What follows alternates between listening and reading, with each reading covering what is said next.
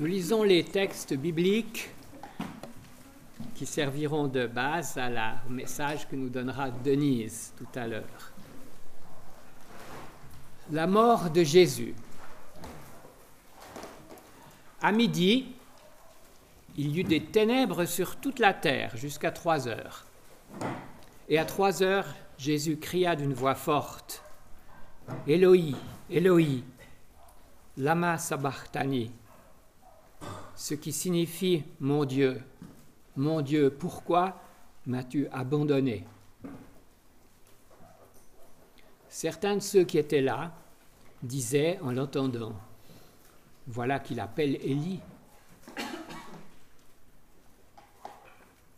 Mais poussant un grand cri, Jésus expira, et le voile du sanctuaire se déchira en deux du haut en bas. Le centurion qui se tenait devant lui, voyant qu'il avait ainsi expiré, dit, Vraiment, cet homme était fils de Dieu. Il y avait aussi des femmes qui regardaient à distance, et parmi elles, Marie de Magdala, Marie, la mère de Jacques le Petit et de José, et Salomé, qui le suivait et le servait quand il était en Galilée, et plusieurs autres qui étaient montés avec lui à Jérusalem. La mise au tombeau. Déjà le soir était venu, et comme c'était un jour de préparation, c'est-à-dire une veille de sabbat, un membre éminent du conseil, Joseph d'Arimathée, arriva. Il attendait lui aussi le règne de Dieu, il eut le courage d'entrer chez Pilate pour demander le corps de Jésus. Après avoir acheté un linceul, Joseph descendit Jésus de la croix et l'enroula dans le linceul. Il le déposa dans une tombe qui était creusée dans le rocher et il roula une pierre à l'entrée du tombeau.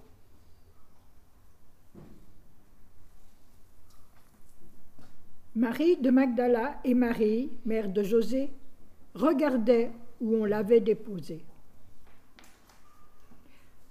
Le matin de Pâques,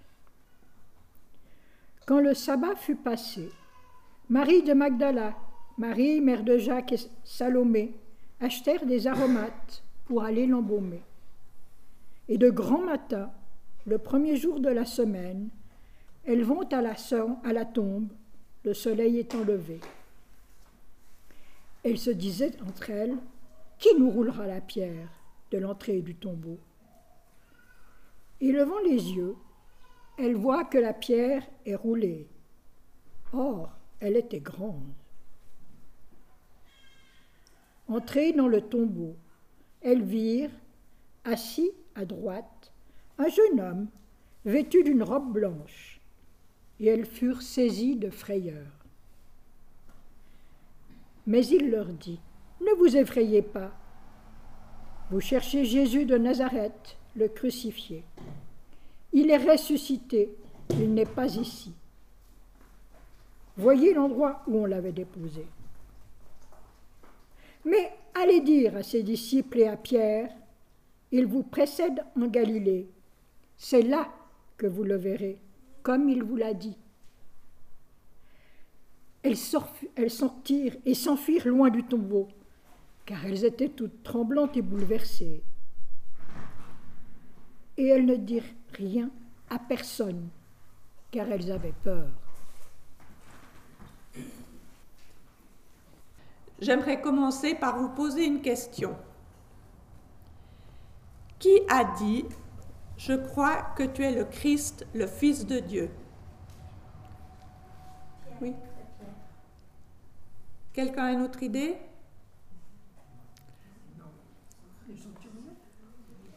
Oui, le centurion. Eh bien, c'est bien ce que je me disais. On ne voit que Pierre, on ne voit qu'un homme. Mais il y a une femme qui a dit ça aussi, et c'est Marthe dans son dialogue avec Jésus que son fils, son frère est mort. elle a dit à Jésus, je crois que tu es le Christ, le Fils de Dieu. Je vous ai posé cette question parce que c'est un peu la démonstration que la femme n'est pas est souvent ignorée, on ne sait même pas qu'elle est là, elle fait partie d'un groupe, d'un tout. Hein. Bon, j'ai une entrée en matière là un peu provocante, hein, un peu cavalière.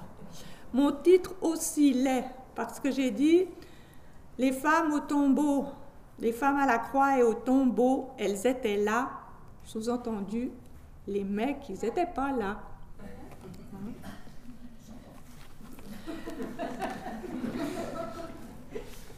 Mais c'est vrai, hein, c'est vrai, les quatre évangiles mentionnent les femmes expressément, beaucoup, plusieurs, et certaines sont nommées, pas toutes les mêmes dans les évangiles, à part Marie de Magdala.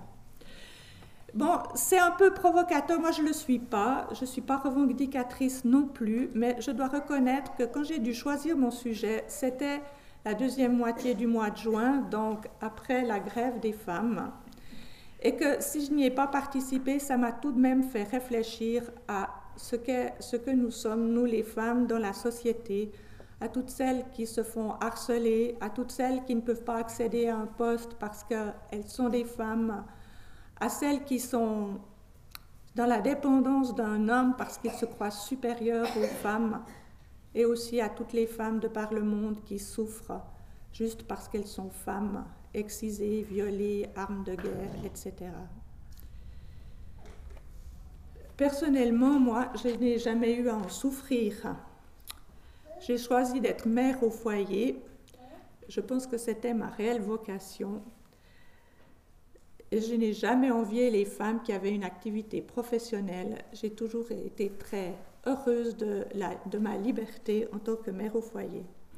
Donc c'est tout à fait naturellement que je me suis coulée dans le rôle traditionnel dévolu aux femmes, l'éducation des enfants, le ménage, le soin à tous sous mon toit. Mais il y a un jour où ça m'a dérangée quand j'ai fait partie du conseil de l'Église évangélique de Mérin.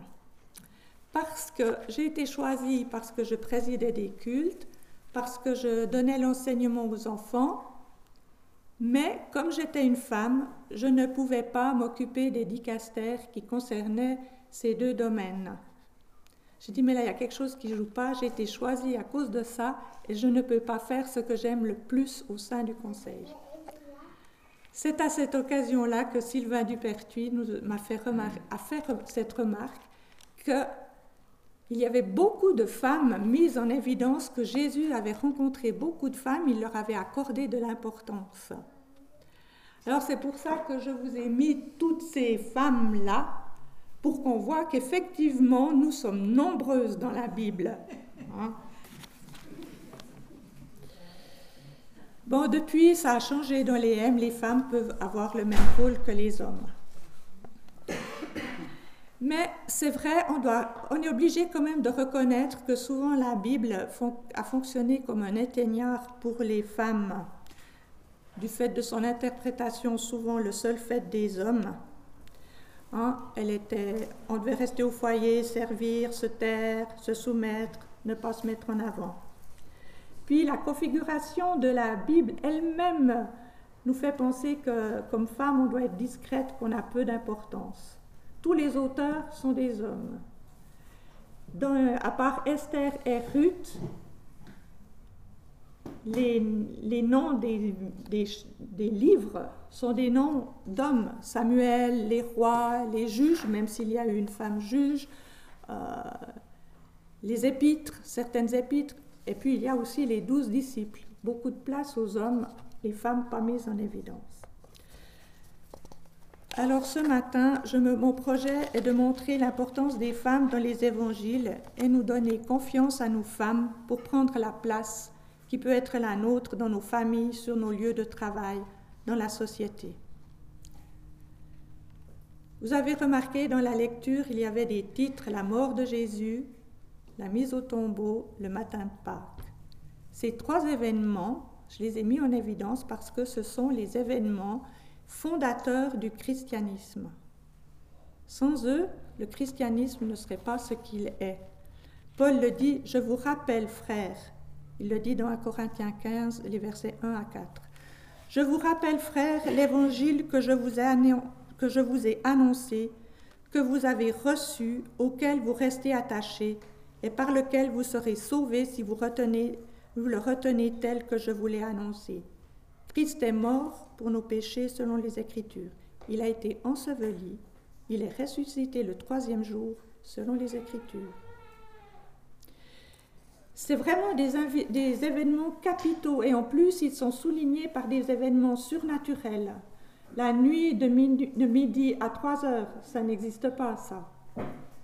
Le voile du temple qui est déchiré, la déchirure de Dieu à la mort de son Fils, la déchirure du voile entre, de la séparation entre Dieu et les hommes.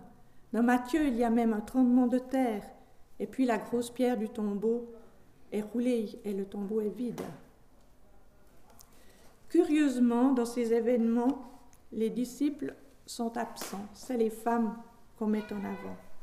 En revanche, il y a d'autres personnes qui émergent. Le centurion, soldat de l'armée d'occupation, il est le premier non-juif à témoigner, à confesser que Jésus est le Fils de Dieu. Il y a Joseph d'Arimathée, membre du Grand Conseil des Juifs, celui-là même qui a condamné Jésus, disciple, mais sans le dire par peur des autorités religieuses. Sans lui, il n'y aurait pas eu de tombeau. il y a des femmes, plusieurs femmes présentes à la mort de Jésus, dont Marie de Magdala, Marie, mère de Jacques et de José, et Salomé.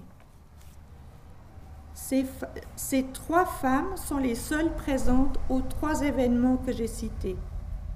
Elles sont les seules à pouvoir témoigner que Jésus est bien mort, qu'il a bien été mis dans un tombeau et que ce tombeau a été fermé par une pierre lourde, impossible à rouler soi-même, et a témoigné qu'au matin de Pâques, le tombeau était vide et qu'on leur a annoncé que Jésus était ressuscité.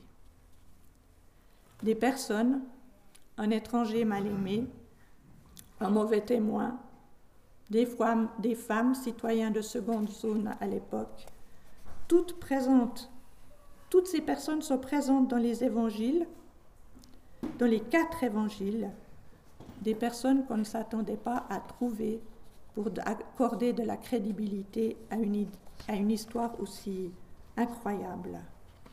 C'est un curieux choix. Pourquoi? Je me dis que c'est l'annonce que c'est bien une réalité. Jésus est venu pour tous. L'annonce que les bons ne sont pas ceux qu'on croit, L'annonce est venue que Jésus est venu pour ceux qu'on n'attendait pas et que le chemin de chacun lui est personnel. C'est aussi la promesse que si je ne me sens pas à la hauteur, cela n'a pas d'importance ou non aux yeux de Jésus. Il me voit avec ses yeux qui ne sont pas mes yeux et jamais il ne rejette. Je me suis demandé pourquoi des femmes et seulement des femmes.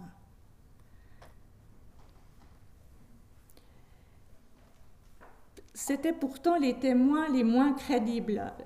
Euh, elles ne pouvaient pas témoigner dans un tribunal.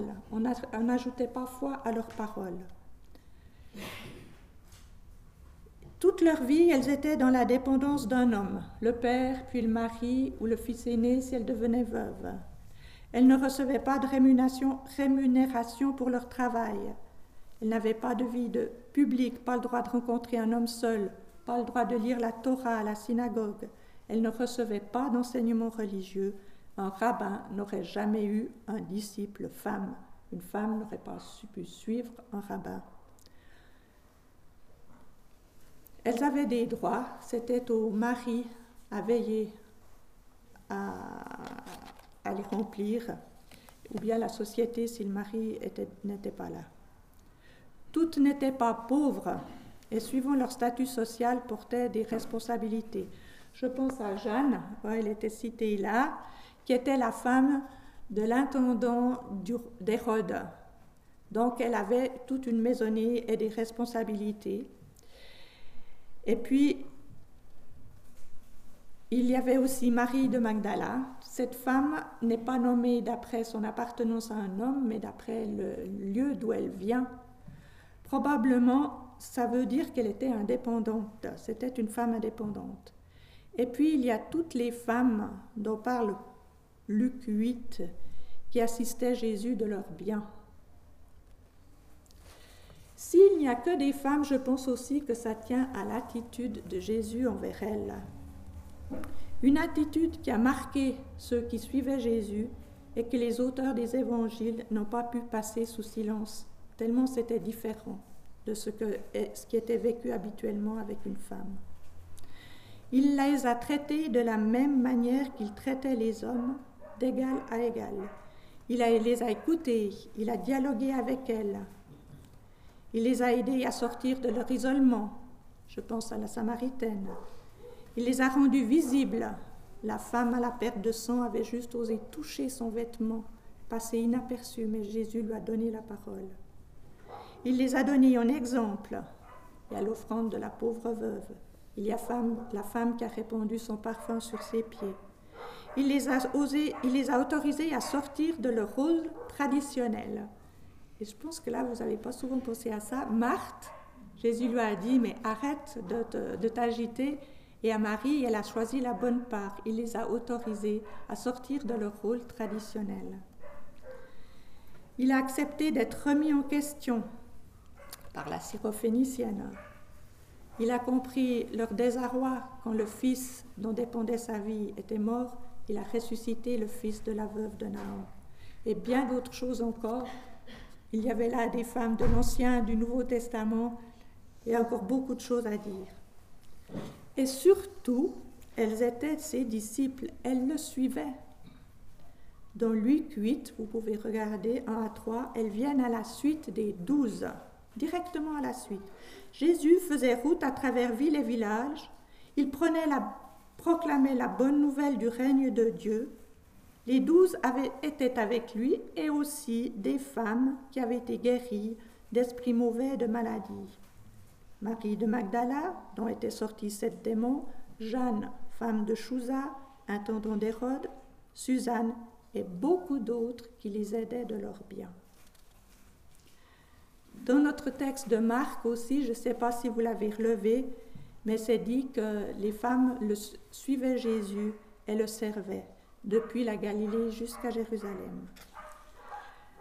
Par servir, il faut entendre le verbe grec diakonein, je ne sais pas si je prononce juste, mais utiliser aussi, c'est le même verbe qui est utilisé dans les actes quand il a fallu choisir des diacres pour, parce que les disciples n'arrivaient plus à tout faire. Donc, ce service qu'elle rendait à Jésus, ce n'était pas que des tâches ménagères, c'était aussi des responsabilités. Pour, pour Jésus, les femmes sont vraiment les égales des hommes. Et puis, s'il n'y a eu que des femmes, c'est peut-être aussi parce que les auteurs des évangiles ont considéré qu'ils n'étaient plus des disciples à partir du moment où ils ont abandonné Jésus. C'est certains commentateurs qui disent ça et leur argumentation repose sur le fait que depuis l'arrestation de Jésus, où les disciples se sont enfuis, on ne parle plus des disciples, on, parle d'eux en disant ses proches, ses amis ou ceux qui l'ont suivi. C'est les auteurs des évangiles qui les considèrent plus comme des, des bons disciples, des disciples, pas Dieu. Parce que l'ange, il dit aux femmes, allez dire aux disciples. Par contre, il est souligné que les femmes ont suivi Jésus de la Galilée jusqu'à Jérusalem. Et je pense que si les femmes étaient là, c'est aussi parce qu'elles sont différentes des hommes. Elles réagissent différemment. Qu'ont fait, Jésus, fait les hommes à l'arrestation de Jésus? Plusieurs ont voulu tirer leur épée. Il y a en tout cas quelqu'un, et Pierre, qui a tiré son épée. Les quatre évangiles le disent, c'est pas juste une anecdote. Et quand Jésus n'a pas voulu être défendu, quand Jésus a accepté d'être arrêté, ils n'ont plus rien compris. Ils sont peut-être sentis rejetés parce que Jésus leur a dit non, c'est pas ce que je veux. Ils étaient perdus, désorientés. Ils sont partis, ils se sont enfuis. Tandis que les femmes, elles sont restées fidèles. Je pense que l'attachement qu'il y avait entre Jésus et les femmes était différent. Parce que ce qu'on vit entre un homme et une femme, c'est différent de ce qu'on vit entre deux hommes et deux femmes. J'ai de la peine à expliquer, mais je pense que c'est vrai, c'est différent. Peut-être aussi, les disciples ont eu peur aussi de, subir le même sort que Jésus. Et peut-être les femmes avaient moins à craindre d'être arrêtées parce que, comme c'était des, des, personnes pas crédibles, comme on ne les regardait pas, peut-être bien qu'on ne les aurait pas inquiétées. Mais je me demande si tout simplement les femmes ne sont pas là juste pour leur donner du poids et juste pour nous dire à nous femmes du XXIe siècle, nous encourager à prendre notre place, à croire à notre valeur et à notre importance. Parce que ces femmes, non seulement elles sont témoins des trois événements, mais aussi elles sont envoyées par l'ange en mission près des disciples pour transmettre une consigne de Jésus Allez en Galilée. Ce n'est pas rien, Jésus a fait d'elles des disciples à part entière. Ces textes que nous avons lus ce matin me disent la valeur de la femme aux yeux de Jésus et de Dieu. Ils me disent que j'ai le droit d'exister pleinement, de faire valoir mes talents et mes compétences, d'être là et de le montrer. D'accord Les femmes dans Marc se sont tues effrayées? Mais il y avait de quoi. Elles venaient de vivre quelque chose d'inimaginable. Elles ont été en contact avec un ange qui leur a dit que cette personne qu'elles avaient vue être morte, Jésus, elles ont, vu qu'il était mort, qu'il était maintenant vivant, ressuscité. Comment comprendre ça? Et puis, elles ont été envoyées dire quelque chose aux disciples, et ce n'était pas du tout leur habitude. Et puis aussi être, est-ce que ça valait la peine de parler quand on est sûr qu'on ne va pas être cru? Peut-être aussi que si elles se sont tuées effrayées, c'est parce que les auteurs des évangiles, à force de ne pas croire la parole des femmes, ils ont tellement bien cru qu'elles ne disaient pas la vérité qu'ils ont oublié qu'elles avaient parlé. Peut-être aussi que c'est une façon de dire que la résurrection, ce n'est pas, il n'y a pas de preuve, ce n'est pas une question de preuve, c'est une foi personnelle. On croit ou on ne croit pas en la résurrection. Et puis, l'évangile de Marc s'est terminé avec, avec ce départ des femmes, effrayé des femmes qui se taisent, comme pour nous dire, c'est à nous maintenant d'écrire l'histoire, de savoir ce qui va se passer. Il y a un appendice, parce que c'était un peu brutal comme fin. C'était, il n'y avait pas de conclusion.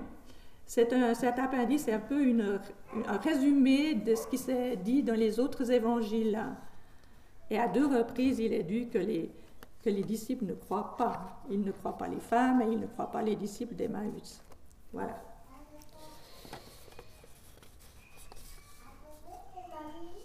En conclusion, j'aimerais dire que toutes les femmes que nous avons étudiées jusqu'à maintenant dans nos cultes de l'été sont d'une manière ou d'une autre sortis du statut que leur imposait le leur statut social ou familial. Il y a eu Agar, l'esclave qui a eu un enfant alors que Sarah n'en a pas eu, la, la syrophénicienne, la samaritaine, Naomi, Tamar et les femmes de notre réflexion d'aujourd'hui. Ça veut dire que pour Jésus et Dieu, personne n'est obligé de rester dans le rôle que lui assigne la société, ses parents, son patron, son conjoint, peut-être d'autres personnes encore. Personne, les hommes non plus, parce que ça peut aussi arriver aux hommes d'être enfermés dans un statut qu'ils ne désirent pas. Il y faut du courage peut-être être accompagné par un pasteur ou un professionnel. En tout cas, en parler avec Jésus et Dieu. Il veut notre liberté. Une bonne question à se poser est de se demander qui a dit que Qui a dit que je devais être celui-ci, celle-ci ou celle-là? Qui a dit que je devais faire les choses de telle ou telle manière? Si on peut répondre que ce n'est pas Dieu, il n'y a pas besoin de s'en occuper. Ce n'est pas important. Sortir du statut qui nous est assigné n'est pas toujours possible, mais avec Jésus, il y a toujours un chemin pour trouver la liberté intérieure dont nous avons besoin, chacun, homme et femme, pour être heureux dans la vie. Et c'est ce que Jésus veut. Rien ni personne, même pas la mort, jamais ne pourra nous séparer de l'amour de Dieu manifesté en Jésus-Christ. Romains 8, versets 38 et 39.